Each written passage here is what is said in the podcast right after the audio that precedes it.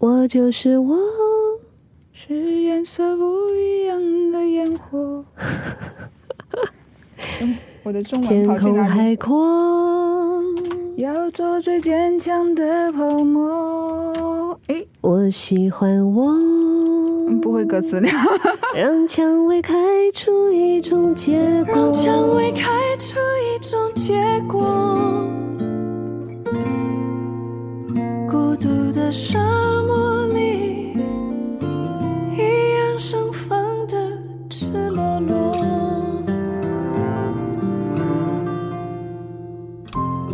借你一把声音，道出你的心情。匿名的树洞，陪你一起疗愈。你好，这里是只想说说话，我是愚人的国度。Hello，大家好，欢迎来到只想说说话。这一次我还是请来了之前的嘉宾，然后做一个不一样的开场。如果请嘉宾自己介绍一下自己。哦，当然就是有时候不认识我的人可能觉得我有点冷，所以是加了冰的我。其实我有很多的容颜在里面，难以抗拒你的容颜啊，没有，就是那个我是那种外外冷嗯内热的人吧，嗯而且一旦一旦热起来，可能是挺挺夸张的，嗯嗯嗯。嗯，其实要感谢你上一次节目在交流中，我会发现说你其实打开了我的一个一个匣子。我可能比较担心自己是内向的人，可是后来我发现，在另外一个节目中，我发现有一个叫高敏感体质的内向者，就是对于一个可能创作者来说，是一个算是好的特质。所以其实你之前也是有提到说，这是一个让你很有敏感那个触角去触发到那些比较细微的创作灵感的东西。所以我觉得先要感谢你一下。我觉得在交流的过程中，其实是打开大家的那些认知的过程。嗯嗯，我觉得这个也就是两个人在讲话，又或者是说广播的一个，我主持了三个小时，我是开始有点感觉烧香，有没有？就是我觉得这是广播的一种魅力。嗯，嗯就是他，你讲了一些东西之后，可能你没有料到他后面所引发的，就是后面的那个嗯，连发酵，锁反应，对发酵的过程，有时候你永远都想不到说，哎，别人听了你的这个 podcast 之后，可能嗯。内心也会有一些搅动吧，而这些搅动就会让我们的呃想法产生了一些很细微的转变，而这些嗯转变可能我们会更认识自己，又或者我们在我们生活某一个领域，我们就会发现更多的一些乐趣，这样，对，就是嗯。好像灵光这样子，哎、被点通了一样。嗯嗯，这就是我们其实今天想要连接上一次没有没有聊完的东西。其实你说有很多可以聊，关于你说如果没有了那些讲话的欲望，其实你心里会想做一些什么？嗯，我讲出来可能会吓到大家会觉得很好笑吧，嗯嗯想要做家务。没有，其实我的听众都知道了，嗯就是嗯我把这个举动，呃，归功于我觉得是一种整理自己的一个过程吧。嗯嗯嗯啊，就是就是我可能做家务，它本来就是一种体力。上面的一种劳作，嗯但是我每一次在做的时候，我就开始整理东西。我说，我觉得说，OK，这个东西已经放在这边很久，然后我都没有碰到它，有灰尘了，然后我是不是接下来三个月、五个月还会用？不会，嗯，那我还要留着吗？OK，断舍离。对嗯，然后另外一个东西，我觉得，嗯，这样子的摆设，不如我就换一下，我在这边挂一盏灯，然后在那边重新插一束花，然后把那个外面的树枝捡回来，然后就做一些装饰，然后在上面吊那些 fairy light，这样子。然后在这个过程里面，我觉得是一个把我的嗯心里面可能好长一段时间。嗯，累积的一些灰尘也好，垃圾也好，它在做一个清理跟一个重新排列的一个举动，其实是一个很好的所谓的密摊。嗯就是，然后开始反问自己。你刚才提到的很有意思，讲说，嗯，这个东西三个月了，五个月还会用吗？然后丢掉。其实那那本书《断舍离》那本书，我之前看过，就觉得哇，其实很 powerful。他提到的一个讲说，东西有粘着性，有时候人会觉得，哎，可能还会用到吧。可是当你丢掉了之后，你发现，哎，就是莫名的轻松了。但是其实有时候就觉得说，哎，你不会想到说它会有这种力量。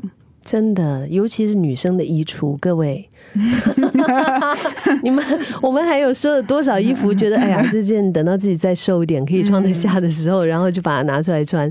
但是可能就是再多个半年，再多个一年，我们都不会碰到，还是在衣柜里。嗯，可是它清掉，我们会很舍不得，我们会觉得自己好像很浪费。这个举动是不被鼓励跟呃，就是就是包养的嘛。但是，但是当我们做的这个举动之后，就就好像刚刚你说的，会有一种内心无比的轻松，嗯，然后你也腾出了更多的空间，就好像也给自己的心腾出了更多的空间对一样。就是打扫房间，其实有两个面向，一个是真实的那个房间，然后一个是你心里的那个新房，都是需要打扫的。最忌满呢，嗯，就是太满的话，我们会喘不过气的。嗯所以就是留留白，他们每次讲留白的那个艺术，其实是有道理的。嗯，对嗯，less is more，对，讲一大堆大道理，我们两个。嗯，就是之后还是会觉得，哎，没有衣服穿，我要去买衣服了。嗯，反正就不断循环的一个过程吧，嗯嗯。需要练习，真的。可能是需要，嗯，我之前听朋友讲说，嗯，很想要改造一下家里，可是妈妈的老思维就是说，哎，没有坏，也是还可以用，就就不用为什么要改造嘞？可是就是有些人可能你没有尝到一些改造之后带来的一些东西的时候，你可能不会想说去接受那个新的要改变的那个东西，嗯，嗯，所以可能先要尝一点甜头吧。这个就是看我们的生活态度，我们就是那种，我们就是带着将就的心态来生活吗，嗯。还是我们要不将就？嗯，因为最近这些年，日本有一个族群，好像是叫做本质，嗯，生活本物质之类的，嗯，我不记得那个本意是不是这样子，但是他们就是 ikigai，他们就是把他们的生活，他们都是选择。对于他们来讲，他们最喜欢最精品的，可是他们东西都不多，啊可能就是比如说你用床单，你嗯睡的床单是巴沙马朗十块的，百货公司大减价十五二十块的床单，嗯还是你会选品质更好一些？你觉得哦，我要买木质的床单，还是嗯更高级一些？可能甚至是两三百块的那种各种功能的一些床单。然后你会觉得哇，我花个比如说八十块买一条床单，会不会太奢奢侈？侈嗯嗯，可是你会当你睡上了那那个床单。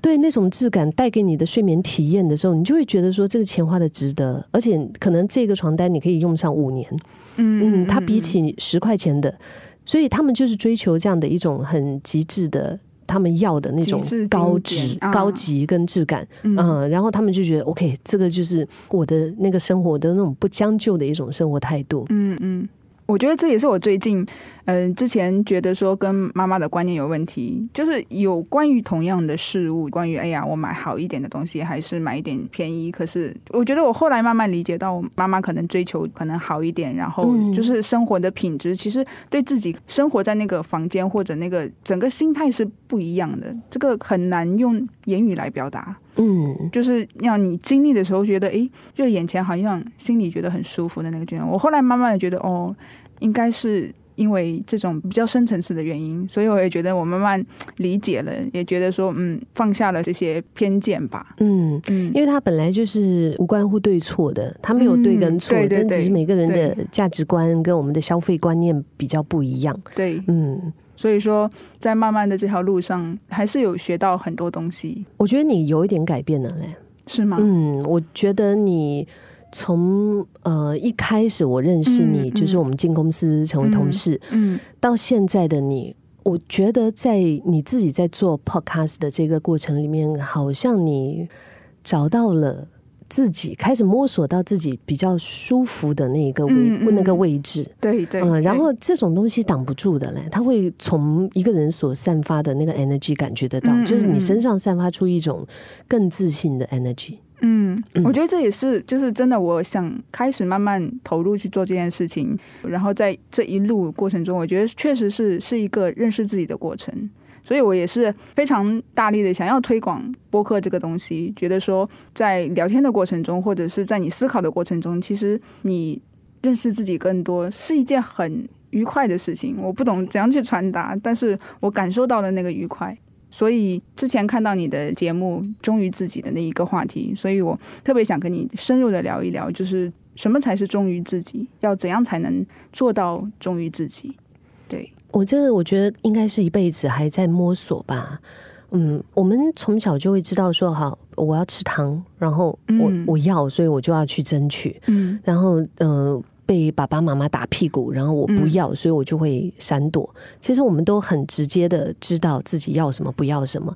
可是慢慢我们成长之后，我们就会开始有一些伪装。戴面具，对，在一些嗯教育背景下，就比如说你难过，你不能够哭，好像哭嗯。不是一件被鼓励的事。嗯。嗯，就是难过不应该被别人看到，然后呃，对人要有礼貌啊、呃别人如果是有求于你的话，不要拒绝。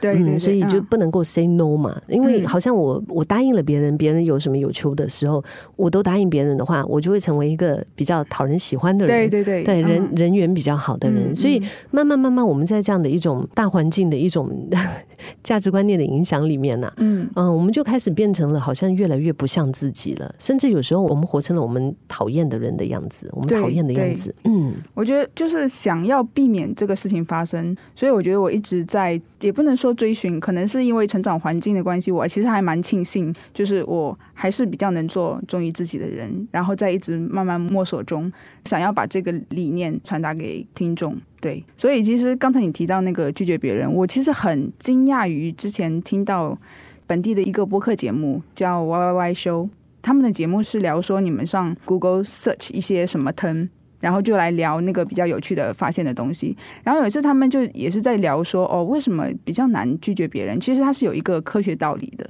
然后我就在想说，哇，原来现在的年轻人，虽然我们已经在一个还比较自我的年代了。但是原来年轻人还是在烦恼说，哦，我是一个不会拒绝人的人，然后我害怕拒绝人之后，可能别人觉得我这么不好相处，觉得我可能这么清高之类的。嗯，因为能够去拒绝，就是 say no 这个东西，在学校跟在家里面，我们都不一定会被教导过，嗯，就我们都没有可能没有学过这一门，所以。对于我们来说啊，怎么样怎么样拒绝我？我不会，我不懂，嗯。然后在面对别人的一些不合理的一些要要求的时候，我们也不知道该怎么样告诉对方说：“哎，你这个要求好像不合适哦。嗯嗯可能就是微笑着对别人说就是微笑着说 OK，可是内心是在哎、诶你这个问题好像有点不礼貌哦。可是我们都不会哎、嗯嗯我们嗯我们都都好像不知道怎么样去面对那些不合理的要求。我记得有一个青少年，他曾经跟我分享过，他第一次去韩国旅游的时候，嗯当时他是自己买机票，自己攒了钱，然后你知道，就是一个小女孩去韩国旅游，他是花了多少的 那个时间心思去计划，他就是想要去这个点、这个点、这个点，他要打卡，他要怎么样。当时他就有好几个朋友，他的表姐啊什么，就跟他讲，你要去这个店哈，帮我买这个这个 A B C D E F G，你要去那个哈，这新加坡也有的哦，可是他们就说韩国比较便宜，嗯韩国比较便宜，结果他的行李超重到，而且他到每一个点，他可能花几个小时在 WhatsApp 跟那个人沟通拍照，然后哦，这个是你要的吗？嗯结果他回来之后，他整个行程他非常的不开心。嗯，他跟我聊到这个东西的时候，我就会觉得，我说那当时为什么你不跟他们讲说，就是你不方便？嗯。他整个人看着我，他是傻眼的，他觉得他这种话怎么说得出口？对对。对我怎么怎么样去跟人家讲不方便？可是你给他的方便，给你带来了极度的不方便，然后你这个不方便就是影响你整个行程，你花了时间，你花了精力，结果这个行程变成你都在为大家忙买东西，然后还超重了二十多公斤，他自己付那个哦超重哦。费哎、嗯几百块哎、嗯对，然后他就是含泪，你知道吗？咬着肩膀，然后含含泪的那种 回到新加坡，我就觉得我们干嘛要这么委屈自己？当我们不懂得 say no 的时候，别人已经踩到我们的界限的时候，就是你自己受伤了，你都不知道，然后你还以为哦我在做一个迎合别人的人。对对但是其实别人，如果你不懂得 say no 的话，别人也不会感谢你的是 everything you are the yes one。这是一个很残酷的事实嘞，就是好像别人讲说，哦，有些人是本来就是对你不好的，然后对你好一点，你你会觉得哇很感激或者是什么，可是本来对你一直很好的人，稍微做了一些没有称你心意的事，你就会觉得哇，这个人一下子掉落天障，我会觉得这是一个来人性上比较残酷的现实。就我们的理所当然的概念哦，我们就觉得嗯。已经习惯了。对。嗯，每你每天都给我一个苹果，今天啊你怎么没给？对对对，嗯，就这种心态呀、嗯。所以其实这个故事其实告诉我们，那个女生还不知道关注自己更多。嗯，我觉得这整个播客的那个制作过程中，我也是一直在思考，人要关注自己更多。人可能其实以前的教育来讲，根本不会讲说关注自己，因为关注自己对在传统的教育来说，可能就会变成一个自私的那个烙印，别人就会觉得说哇你就是自私喽。嗯，可是我们不会意识到，有时候要爱自己先，你才可以爱别人。因为有时候你不懂怎样爱自己的时候，很多东西那些理所当然，别人套用在你的身上，可能你也会套用在其他人身上，就变成一个恶性循环。这样、是就好像拒绝的能力跟被拒绝的能力，我觉得都是一根绳子在我们身上。如果就是只要一旦哈，不管你解开了其中哪一个，它是一起松掉的。嗯嗯，拒绝能力就是，比如说你跟我说，克敏，我们今天可以录音吗？嗯然后我跟你说，哦，不行哦，今天不行。呃，下一次，对，下一次嗯或者怎么样，就是这个是我拒绝你嘛。嗯，但是对于你来说，你 OK 吗？你被我拒绝了，你 OK 吗？你你会不会觉得说，哈，为什么你这个人这样的？你这个人很、嗯很呃不近情面呢？你真的是很不好相处哎，你真的耍大牌哎，跟你定了时间，然后你就要对，我我们我觉得华，尤其是华人，我们常常都会呃缺乏这种被拒绝的能力。就是当别人拒绝我们的时候，我们是不是可以欣然的接受？对对对，嗯嗯你可以帮我去把这个东西洗一下吗？那我可以说不可以吗？因为我在问你可以吗？嗯那我告嗯诉你我不可以，你可以开开心心的接受吗？对，如果你就不开心的话，那那你就不要问我可不可以。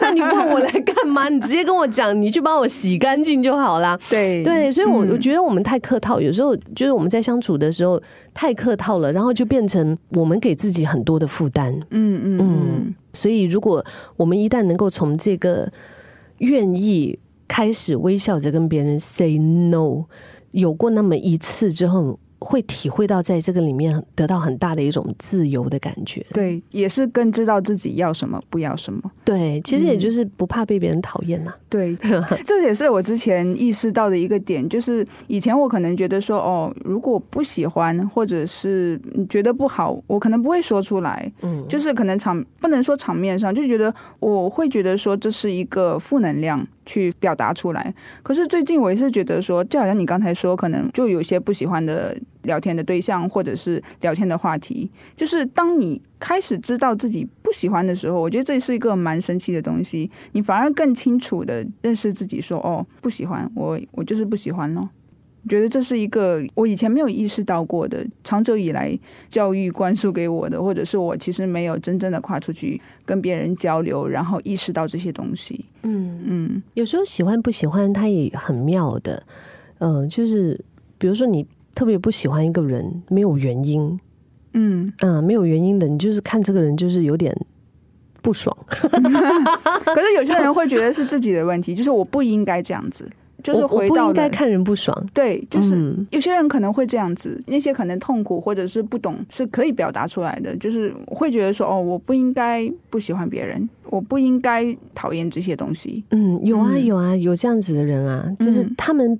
嗯，我觉得其实，在社会上也不少所谓的嗯。好好先生、好好小姐都有，嗯，然后但是其实做这样子的人是挺累的，他背负着“应该”两个字，我觉得“应该”两个字是很重的两个字来的。嗯，嗯我们很多时候就觉得我应该，可是不是我喜欢或者我要。嗯嗯，如果是用“应该”这个的话，就已经是成为责任。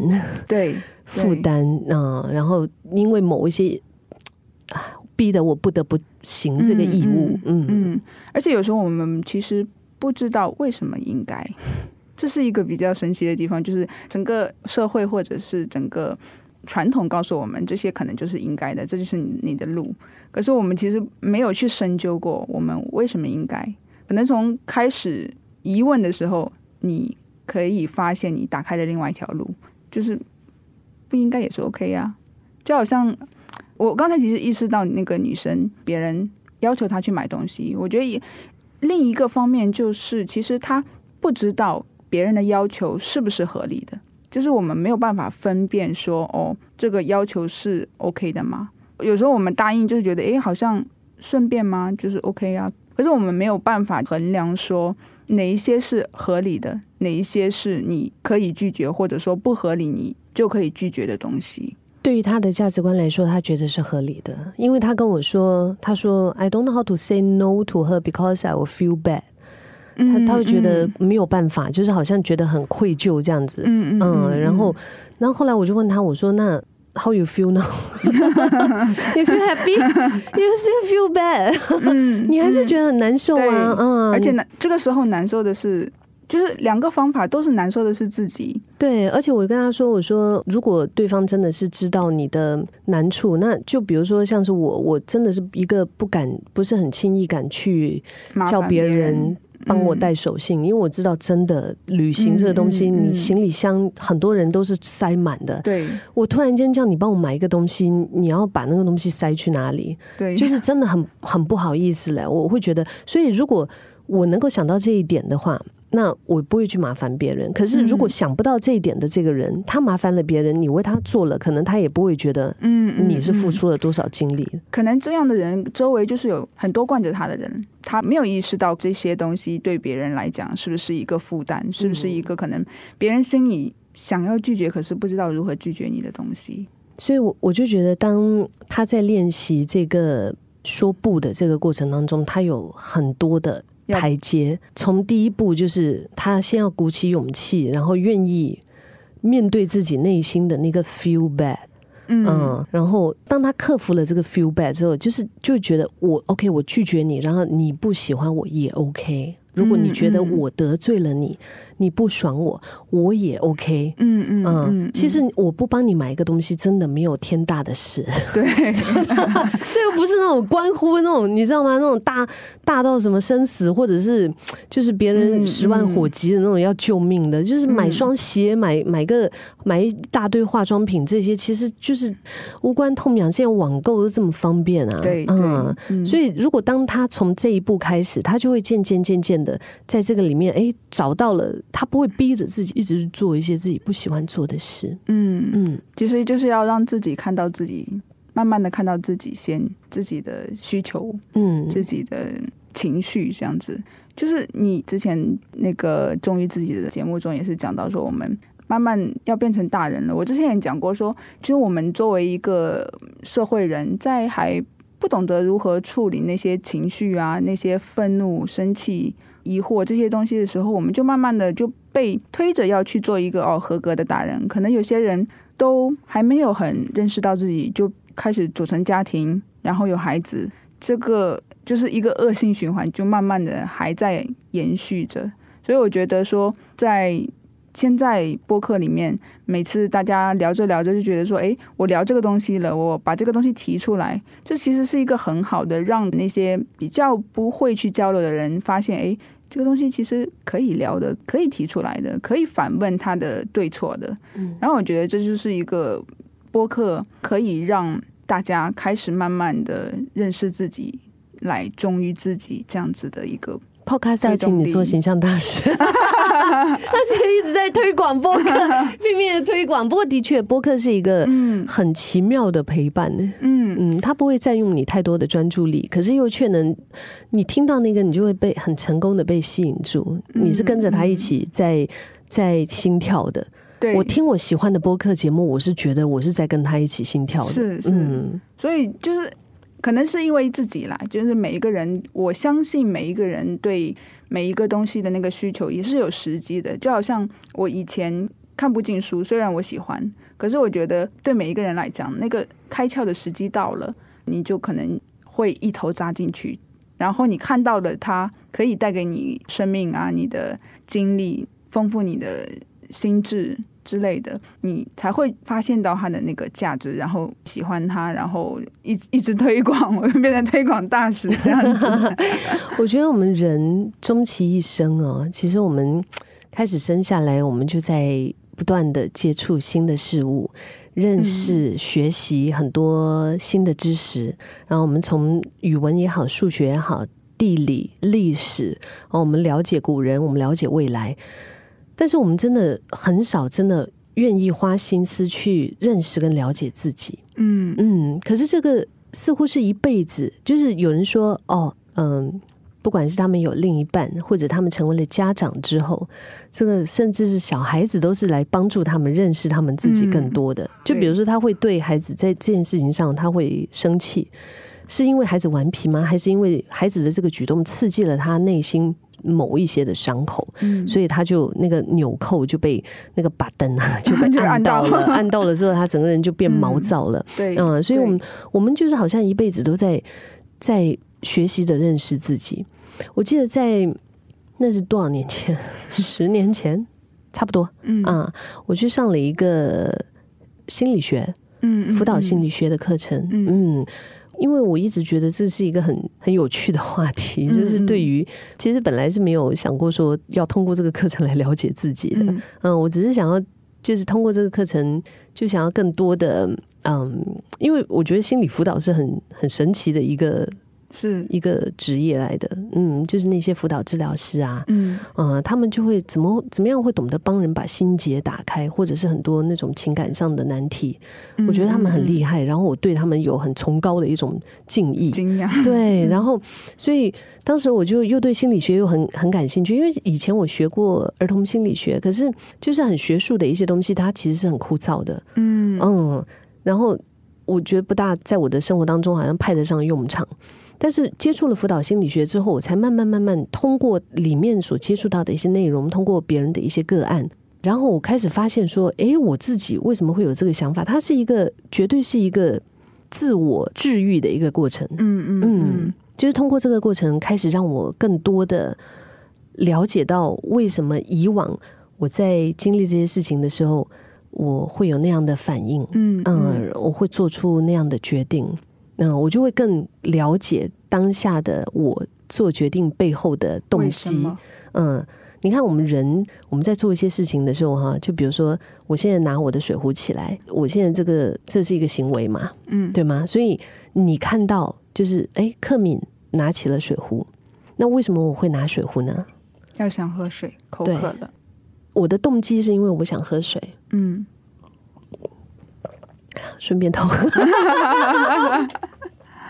但是其实诱发我有这个动机，更深一层的是什么？是因为我口渴，嗯，是因为我有这个需需要。要，嗯，我我们人在做很多事情的时候，人与人之间的沟通，常常都是在沟通行为。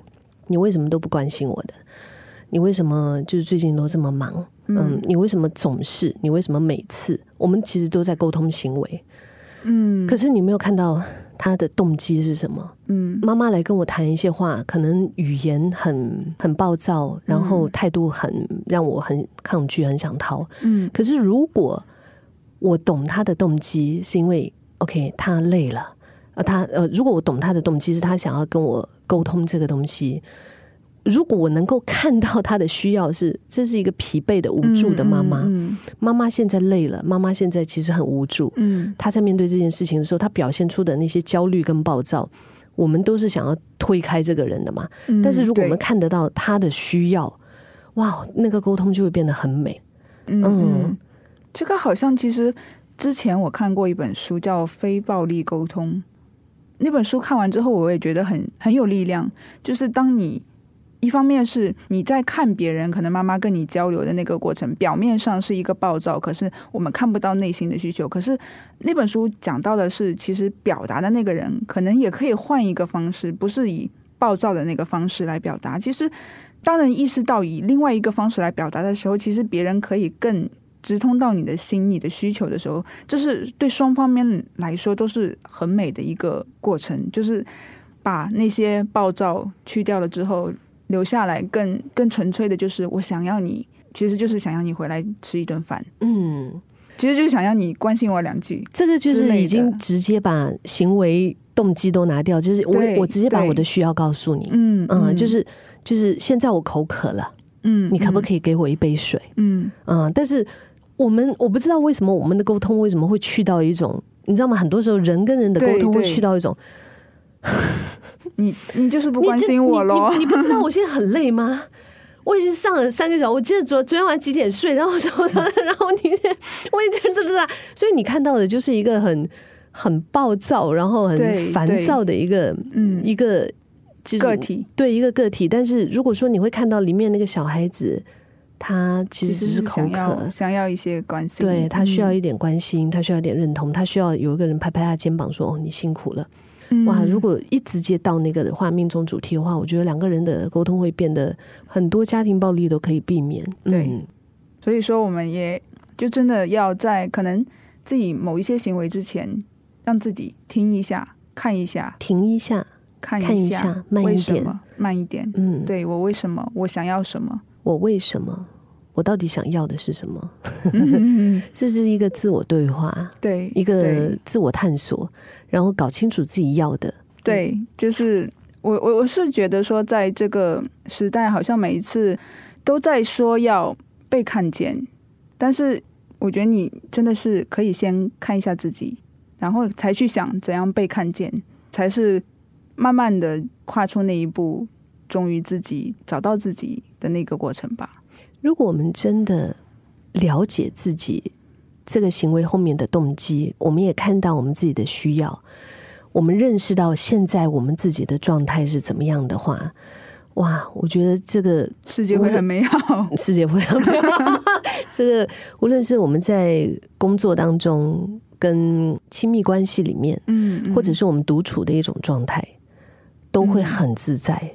对，嗯，就跟别人相处也会很自在。很多时候我们不懂得拒绝，我们没有办法面对别人不喜欢我们，其实都是因为我们没有真正的了解到自己。嗯包括到现在我，我好像讲到这样，其实我也不是很了解我自己，我也还在摸索，嗯我真的还在摸索。很多时候我也是会觉得。我也搞不懂为什么我会自己会这么想，嗯嗯嗯然后不一定会进得到那个深度跟自己的内心的对话里面，嗯，可能到了一个点就卡住了，嗯然后就累了，然后就放弃，就开始继续做家务，做着做着做着，想着想着想着，哎，为什么我会这样？嗯，难道难道是因为什么什么吗？然后就是那种不断的一个，自我拷问。对对对，然后问着问着问着，因为你会突然间想通一些东西，嗯嗯嗯。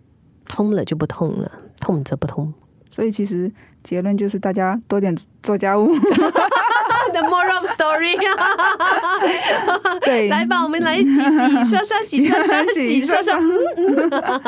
嗯，就是哎，不管是不是做家务啦，多一点密谈，嗯，是现在这个时代忙忙碌碌的年轻人可能都需要的。嗯，我们关注太多世界外面在发生的事情，嗯可是比较少关注到自己心里面的状态到底是怎么样的。对嗯对之前看到一个节目，讲说无聊的时代呀、就是大家可能就是因为无聊，没有办法接受无聊，所以才开始关注新闻啊，关注八卦呀，这个也要讲一点，那个也要评论一下。可是有这个时间多跟自己相处，你会看到那个闪光的点的。嗯，就是陪伴到你最后的那一位，也就是你自己啊。对，哇，突然这样悲伤。好嘞，那个嗯陈宁儿有一首歌啊，I am who I am，嗯哼哼哼哼。我就是我。是颜色不一样的烟火。嗯 我的中文天空跑去哪里？海阔，要做最坚强的泡沫。诶，我喜欢我。嗯不会歌词了。让蔷薇开出一种结果，是张国荣的曲，林夕的词。是，哎呦，哎，是林夕的词。哎呦，我一直、嗯我一直以为是陈宁儿的词，因为陈宁儿的词也是很赞的啊。对不起，林夕大师，我有一个非常大的误会。哦呀，嗯嗯，就是这首歌，他因为一开始他就有唱到嘛，我永远都爱这样的我。我们对外面生气，我们对周围的人生气，很多时候其实也是因为我们对自己生气。我们对嗯别人看不过眼，然后我们觉得他们没有尽力。其实回到来，这也是我们给自己找，我们自己也没有全心付出的一个借口。嗯，嗯，是是是所以他这个这首歌很疗愈。是，张国荣呀。巴奈也是有一首歌叫《你知道你自己是谁吗》，那个陈宁儿也是翻唱过，作词作曲都是巴奈。然后这首歌很有意思，我觉得也是一个跟自我对话有趣的一个跟着旋律走的一个过程。嗯嗯嗯，嗯，可能你是要在等我唱吗 是，对，你你要听呃陈宁儿的版本很。真的很疗愈，是但是巴奈的就会比较，我觉得更有力量，它是直直敲你的心的。你知道你自己是谁吗？你勇敢的面对自己了吗？哦，你也想要一个答案吗？会不会没有人能回答？是真的没有人能回答，因为自己都不了解，不能完全了解。嗯，嗯，全部都是问题，可是是很有趣的一首歌。你刚刚说哪一句？就是我最近看到那句话：人最大的痛苦是对自己无能的愤怒。嗯，就是很很很真实。可能有时候那个纠结就是，T.P. 其实讲说可以把无能改成无能为力，嗯可是有时候那个痛苦就是你把那个无能为力都看成了是自己的无能。其实这句话是之前在一个播客里面听到，是王小波的一句话。有时候就是可能这些话才能勾起你反问自己的那个过程啊。嗯，妹妹，你刚刚讲的这个，我突然间想到一个人呀，这个人就是在这些年他变得很愤怒，然后我觉得的确他是为因为自己的无能而感到嗯无能为力的一种愤怒，嗯，所以他对周围都是很愤怒的，就好像 Incredible Hulk 这样。然后周围的人都觉得他发生什么事，这个人怎么变成这样？可是其实回到来，他是对于他自己无能为力的一种无奈。嗯，我们好像没有解决到什么东西。我们不需要。解决人生，永远解决不完的。我觉得就是一直探索吧。嗯嗯我现在越来越怕那种有一个终极答案或者是一个标准的一个完结。嗯嗯我觉得就让他意犹未尽，嗯很好。嗯，，OK，我们聊了很久。你知道你自己是谁吗？I am 我 I I am。下次见下次见，感谢柯明，拜拜。我拜就是我，是颜色不一样的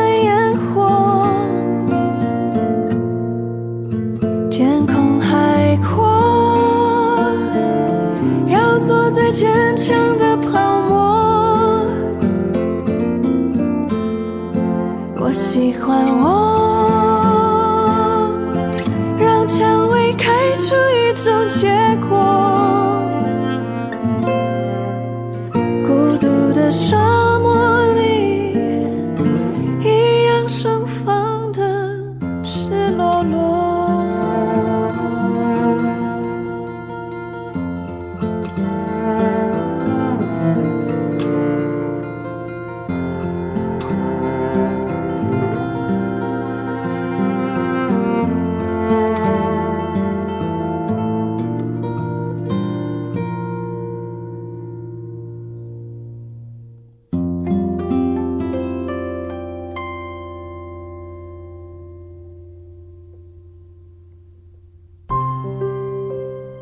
把声音，道出你的心情。匿名的树洞，陪你一起疗愈。感谢您收听《只想说说话》，我们下期再见。